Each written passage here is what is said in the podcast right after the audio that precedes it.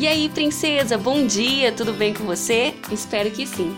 A nossa reflexão de hoje está lá no livro de Mateus, capítulo 25, versículo 21, que diz assim: O Senhor respondeu: Muito bem, servo bom e fiel. Você foi fiel no pouco, eu porei sobre o muito. Venha e participe da alegria do seu Senhor. Enquanto revelava sobre sua volta, Jesus contou ao povo a parábola dos talentos. Segundo ele, um homem importante precisou viajar e deixou algumas tarefas para três servos, confiando a cada um deles alguns dos seus bens. Ao primeiro, ele deu cinco talentos, ao segundo, dois, e ao terceiro, um. A cada um deles, o texto bíblico diz que ele deu os talentos de acordo com a capacidade. O primeiro servo foi à luta e transformou os cinco talentos em dez enquanto o segundo ganhou mais dois. Já o terceiro, com medo de perder o talento, preferiu enterrá-lo longe de todos os perigos. Quando o patrão voltou, chamou os servos para que prestassem conta dos talentos e felicitou aqueles que haviam multiplicado seus bens. Mas o medroso foi caracterizado como inútil e perdeu até o único talento que tinha.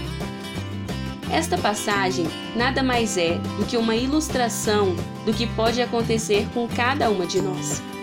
Quando eu renasci em Cristo, foi-me dado um dom para que eu pudesse produzir frutos para o reino de Deus.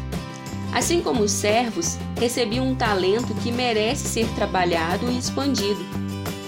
Por muitas vezes, o medo, a insegurança e os problemas do cotidiano tentam fazer com que eu enterre meu talento também mas ao compreender os propósitos de Deus para a minha vida, encontro a força necessária para seguir adiante, para continuar investindo no dom que o Senhor me deu.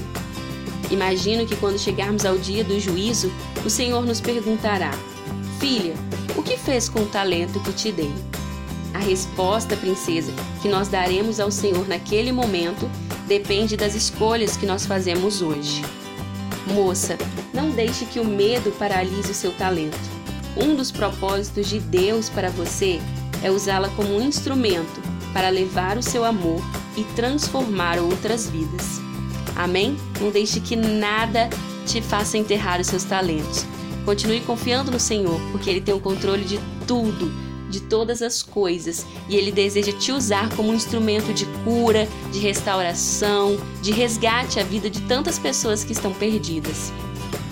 Cuide do seu dom, tenha amor e apreço por ele.